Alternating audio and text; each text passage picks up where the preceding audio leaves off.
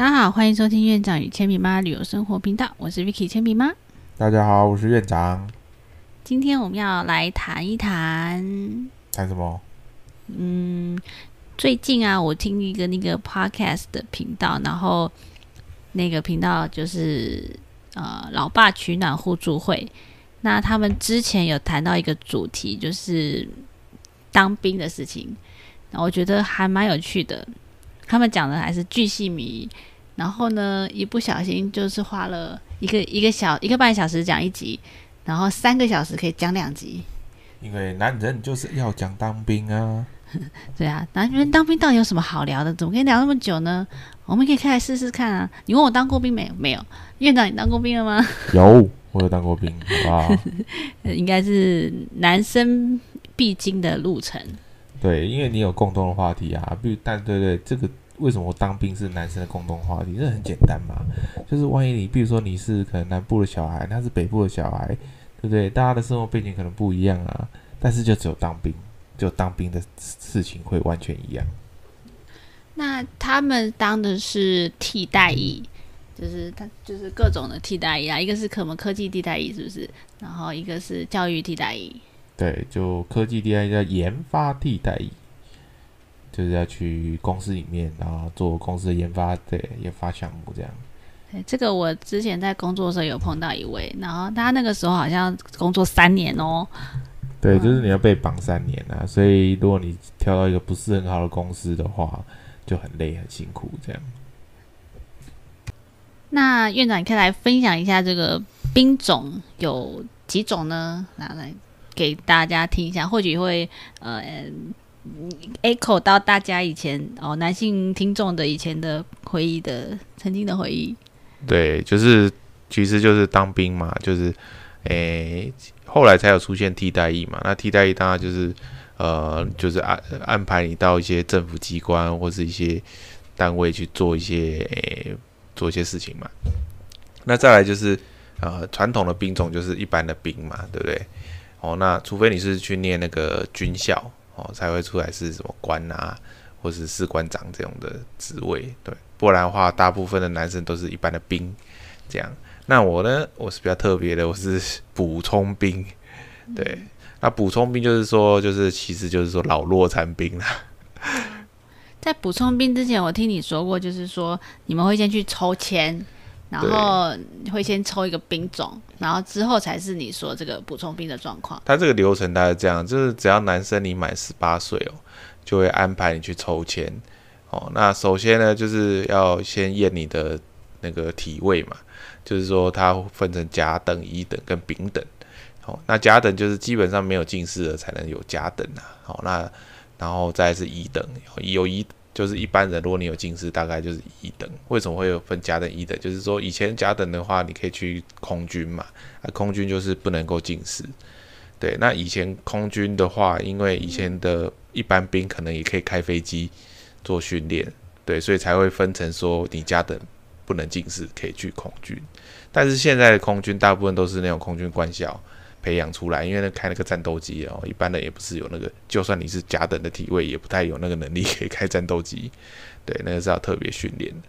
所以呢，所以是以前是这样分，然后但后来也没有什么差啦，反正就是继续就是说，一般人大概都是甲等或乙等。啊，如果说你有一些呃先天上的疾病的话，或者说你的呃体质真的比较差的话，就会到丙等去。对，那丙等也不见得说不能不当兵。哦，那他他有一些条件，那你可以再去申请，就是最后会落入到补充兵这个这个这个这个单位，这种军种也不能讲军种啊，它就是一种一种呃，好吧，就讲它军种好了，反正就是老弱残兵。那是什么体位？我本来抽的话是一等啊，因为有近视嘛，你已经你去检查的时候就是一等嘛，对啊，你只要体四肢健全，然后没有什么太大毛病。的话，大部分都是一等啊，有近视就是一等这样。那你抽签是自己去抽的吗？对啊，后来就是你的那个，哎，你体检完之后了嘛，就是也再过一阵子，他就会安排抽签大会，哦，一样就是呃，成年的异男们都会集合，通常都是那个地方，就是比如一个镇、一个区的办公那个活动中心这样啊，有的可能借什么小学之类，反正就是一个礼堂这样，然后就是啊，也许这个大概都两三个月举行一次吧，反正可能有四五十位艺男，这个这个区的艺男，哦，都到大家都到那个里面去排队这样，然后呢，就上面他就上台会有个签筒，看那个那个那个借的环境啊，然后如果是借国小就会有那个礼堂嘛，就是会你要上台，所以才会有人就是说哦，我要上台抽签这样。啊，你之前抽签前有去拜拜吗？拜拜有啊，要拜一下。要拜谁啊？拜不能拜关公，因为拜关公就会说你一定要 就会抽到海军陆战队这样。是这样哦。对对对对对，就是因为那个关公是那个嘛，那个那个战争之神，对。所以呢，大概就是哦，简单可能拜个妈祖啦之类啊，保佑，对对对对，对啊之类的，反正就是还是有去拜一下嘛。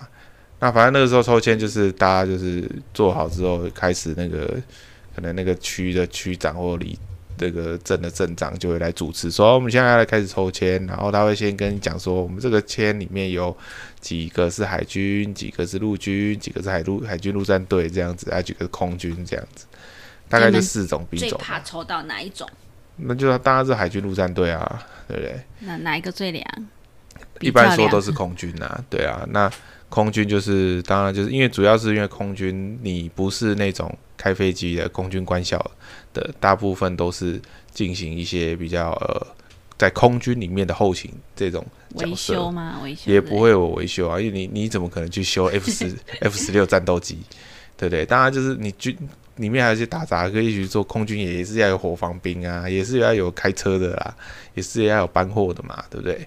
所以就是，但是就是说他们的。呃，因为大大部分都空军，都是主要还是在飞机的训练上，所以就是说一般兵他们的训练就不会那么多，因为你就不用说去要演习，也是要演习啊，但是你不会说了就是说你要从哪个基地走到哪个基地，陆军比较会有这种情况，对啊。那你后来抽到什么？我后来是抽到海军，这样。那心中有没有海军的憧憬？对，要成为海贼王了，没有啦。就是那时候就想，哎，好像可以出海，还不不错。就是海军的话，基本上海军大部分都会出海，只是说出海大部分都是可能不有有的，如果你表现好一点，可以去呃，什么敦睦舰队，去到我们的友邦国家去，哦，那个就可以出去好几个月这样子。那大部分的出海可能就是要一个礼拜或几天这样，他就是因为你要进行一个海上训练嘛，当然就是会出海。那大部分都是在高雄港这样，对啊。那后来就想说，哦，海军还还可以，还不错，至少不是不是不是海渡就好了嘛，对不对？那你那时期的当兵通常要当多久啊？我我那个时候已经进入到有两年以内了吧，大概是一年半了吧。所以已经已经好很多了，这样。那为什么后来你就没有去参加海军，来去当下这个补充兵？沦落到补充兵，就是其实我们那个时候就是大家就也不是很想当兵啊，那就是觉得说当兵也是呃蹉跎一些时光，有一种想法啊。那那我就想说，好，那那那时候大学毕业之后就继续念研究所嘛，那其实就是。还没有你，你还在念书就不会被抓去当兵嘛？所以那时候我就想说，哎，看有没有什么别种方式，可以说不要去当一个正常的兵，那海军这样子。那我就去看嘛，就是因为像刚刚讲的研发替代役也是一个选项，就是说你可以去申请啊，你只要是硕士、博士的学位，你就可以去申请要去研发替代役。然后我那时候还看到一个叫做外交替代役，我觉得好像很厉害，可以去那个我们的友邦国家之类的。那我就看一下，然后但是呢，他的要求比较严苛，就是说，因为像这个替代役，其实就是你大概就是等于像是去甄选之类的概念嘛。那那个外交替代役当然就是你英文要很要好啊，还有规定几个，就是说哦，你的全民英检要考到中高级呀，什么托福、雅思之类的，要多少分这样子。那我我那个时候有去考。嗯，那考怎么样？啊，没有考过啊，差很多，差很多。我是考全民英检啊，怎么？因为诶，托福雅思比较贵，哎，对，好像没有采集多义啊。我们以前以前学校会办多义的，校园考比较便宜，这样，但好像没有，我记得好像没有多义，然后就是这样子，然后就是反正就是没过吧，然后就是啊外交替代这条路就放弃。是哦，哎，那你你这个时候英文没过，到你怎么去考上之后的那个外商公司上班啊？哦，这个以后再说好了，我们再挖一个坑。反正这也是一个曲折离奇的故事。对，那反正就是外交替代役，这已经 game over 了嘛。然后就想说，那来再来拼个研发替代役好了。反正我们这种科技人才啊，就是资讯啊、资通讯产业的哦，对于这个研发替代役，它的名额就会比较多一点嘛。然后，而且资讯就是本身就是我们的强项嘛，对不对？那它其实这个科技替研发替代役的过程，其实就跟你去公司面试差不多了。那时候你就是你要来就是先先去填一个申请啊，然后然后看有哪些公司，然后你就去投那个公司这样子。那我记得我那时候投的是研华研华科技，对，那也是蛮大的公司做工业电脑。然后那时候就好像在中永和吧，那个总公司，然后就反正他就告诉你一个时间到那个公司去，对，那一开始就是做考试啊，然后后面会有面试啊。事实上就跟我觉得就跟那个跟你去面试要上班一样，对对对对，找工作一样。对啊，那一开始就是去考英文，但是呢，这个过了没？过了没？过了，好不好？因为这种英文就不会很难，因为它就不是托福、雅思那种的，它就是那种公司内里面的。那种基本英文能力测验的哦，OK 啦，念过硕士班应该这种英文不是太困难。然后呢，第二关就是要考第二个科目是考基本的，诶，就是资讯相关的科目嘛，演算法什么的。那其实就是有时候在在那个考卷上写成是这样，反正那个也很容易，我就过了。但是呢，其实也也对别人说不容易啦，因为总共去了一百多人，最后只留下四个人。进入最后决赛哦，四选一百，一百选四，对对，final match，对啊。然后呢，啊，这时候就会这四个人就进入到下午了。哦，那那时候中午那个几个主管还带我们去吃饭，还没卖呢。虽然是吃个简餐啊，但也不错啦。反正我想他们公司也是报公账嘛，所以他们那些主管想说，哦，没卖哦，终于可以报公账去吃个好一点的。那你提早感受一下公司的氛围。对对对，然后就最后就四个人嘛，四个。应届毕业生，然后后来呢，下午就是面试啊，就是跟两个主管谈，就是技术的，然后另一个是人质的，另外一个是一个阿妈，我强烈怀疑他是创办人阿妈 之类，反正就是一个阿妈这样。啊，反正最后就是一样四四选二，最后只有两个名额，最后还是不幸落败。那为什么呢？哦，就是我觉得啦，就是因为有一关是跟那个人资面试嘛，那。他就问我一个问题，就是说，哎，为什么要你在个人资料这个表上面那个名字，你要写的比较像签名那样，比较不是用正楷写？那我就说，哦，当当时人比较赶，所以我就写的快了一点，可能就是因为这原因。在挑刺，鸡蛋里挑骨头。对，可能是因为这原因，因为人资都会看比较细的东西，我在猜啦，因为其他两个都是。技术主管，然后就问技术啊，我知道，一定就是像那种 Facebook 常常出现的问题嘛，然后就是考你那个反应力嘛。例如说，你你老给给你一百万，让你打你老板一巴掌，你愿不愿意做这种东西嘛？不是简单 yes no 的 question，对之类的，反正就是我觉得是因为这样，所以才会在四选二的最后决赛输了。他期待你给他一点艺术的回答。嗯，或是直接认错，对不起，我错了，我错了，我不应该用这个，我应该要好好的写。对，可能是会说这就是我个人的特色。你还有我的话呢，我就会在你们公司注入一股生计。然后你还是生龙活虎，还是还是没入没入选。反正就是这样，我觉得应该是这个原因。但是反正因为他也没没讲嘛，最后就是没过，所以最后这个几条路都不通啦，外交替代役、研发替代役都不通。后来想说啊，那就去当兵好了，反正海军应该也还好啦。嗯，去吧。对，没错。但后来又看一看，诶，有一个东西叫做补充兵这个项目。嗯，那我就看一下，诶，这个补充兵它这是怎么规定的？哦，它的主要规定就是说，哦，你身体上有一些。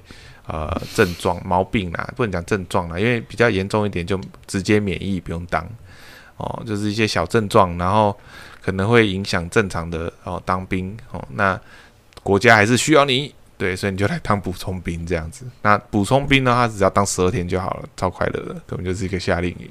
啊，就就就这样。啊对，然后另外一个选另外一个选项就是说，还有另外一个就是说，如果你是家中独子又承担家中经济重任的话，哦嗯，可以来申请这样。但是因为这个就没有讲的非常详细嘛，就是说，因为这个就是有点呃各就是看这个审核的人他怎么样申论题，对，他不不是说就是像像是你的身体有毛病，就是医学上的嘛，这一翻两瞪眼。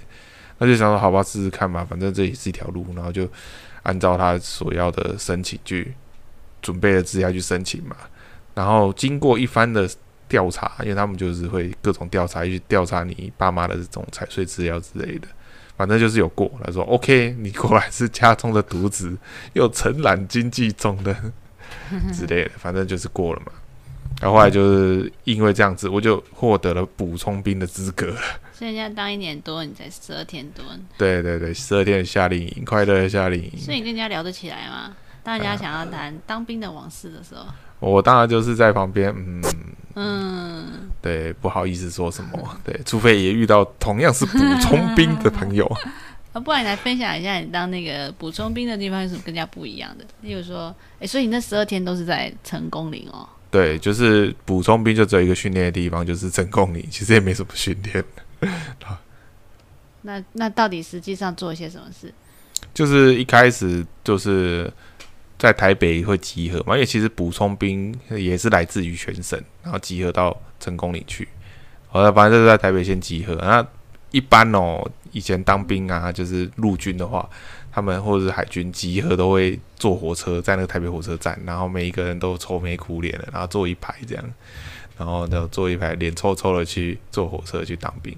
火车或客运吧？哦，没有没有，大部都是坐火车。是哦。对，都是坐火车，没有客运，就是一定是火车会到的地方，但是脸都臭臭，所以你如果有时候早上哦去台北车站那个大厅，看到有一群人脸臭臭的坐在那里，就是代表他们要准备去新训。头发短短的，头发不见得短啊，因为有人会先先剃啊，有有有人会先剃，或是有人到那边剃，对，反正就是这样。那我们不是，因为我们是补充兵，而且本来那就是补充兵是一个月一梯啦，也没那么多，所以我们好像台北这五个人这样，然后就是一个台北的那个呃办事办员，就是通常都是政府有一个兵役科啦，就是一个科员，然后开着车载我们下去台中。所以一路欢乐欢唱到台中。哪有欢唱？其实大家还是很愁眉苦脸，好不好？因为其实虽然说是十二天的对那个军训军训夏令营之类的，但是因为你还是未知嘛，你不知道说里面到底是怎么样的状况啊。因为我们也没有当过补充兵嘛，也没有补充兵的学长来跟我们讲到底是怎么样。对，所以还可能也还是有点担心，所以大家也是没有特别讲什么话。可能就是哎、可能稍微自我介绍一下，跟旁边的人，哎、呃你好你好，我叫叫叫什么名字这样之类的。所以那五个人，然后就是在那十二天训练里面，都是那五个人。没有啊，还有其他的，因为只是台北那五个人下去嘛，那其他的各个县市的都会一起集中到成功里，大概有五十几个人吧。哦，对我还有照片呢，你可以看吗？那最后结业来拍 拍一个照片。啊，你们你们会遇到当兵那种被学长抄啊，然后呃洗澡要抢厕所什么之类的吗？没有，完全没有。我们就是一个夏令营，去了之后，一开始还有点担心，到底会是怎样的状况。大家毕竟虽然是补充兵，那还是兵啊。你去的地方成功了，还是军营啊，总还是会有点担心啊。就没想到去之后，发现真的是夏令营啊。你们形容一下。哦，对啊，一开始反正去的时候就一开始大家集合起来嘛，然后呢，就是那个班长啊也是很严肃，因为啊、呃这个配置他会看人数配置的，就是两个班长一个士官长这样哦，那他们的脸脸色也是比较严肃一点的。我想说，嗯这时候大家都很安静，都不知道，可能心中都有一些忐忑。那去的第一件事情就是剃头发啦，嗯，对啊，那就是一样啊，就要大家把行李放到那个寝室之后，就开始去排队剃头了。你们是那五十个人一起剃，还是全跟同期的一大堆人统统一起排在排队剃？就是还是那个班啊，就是你那五十个人一起剃啊，没有包含其他人的啦，因为他那个剃剃剃头发阿波才四个人而已，好不好？哦，但是那个剃头发，我觉得根本就是一种行刑，一种羞辱。那些阿波都很会，好不好？很会羞辱你，就是你坐在那里嘛，他就是在一个草地上这样，对啊，或是水泥地，我忘记了，反正最后他方便他们清理那个你的头发嘛，他绝对不是一个草地上是要怎么清理啊？可能就是随风飘扬这样子，反正就是基本上不是说像理发厅一样，你一个人一个人坐在那里，不是，就是在外面露露天的这样。然后你就去啊，就是一个一个排队上啊。然后你过去的时候，他就是第一开始就是往你的那个摩西分海，往你的那个眉心正中央撸过去。对，那你就看到，所以你你会看到其他人在剔牙，你就看到每个人都先先那个中间就开一条路路这样子，摩西分海一下。有没有人当场就落泪了？没有啊，大家还是蛮坚强的。但只是说有些人会先剪好进去，但是那个阿姨还是要撸你这样，因为你剪好剪也没有到很短，除非你去剃光头，不然的话还是撸照撸这样。所以不要去，如果你有去就不就给人家撸好了啦。对啊，因为啊。你撸在，除非你真的剃他光光光，不然的话，他就是撸你，你还白花你在外面剪发的钱。那你就剃得光光光去啊！你剃光光光光还是要钱呢？你去给人家撸还不用钱呢？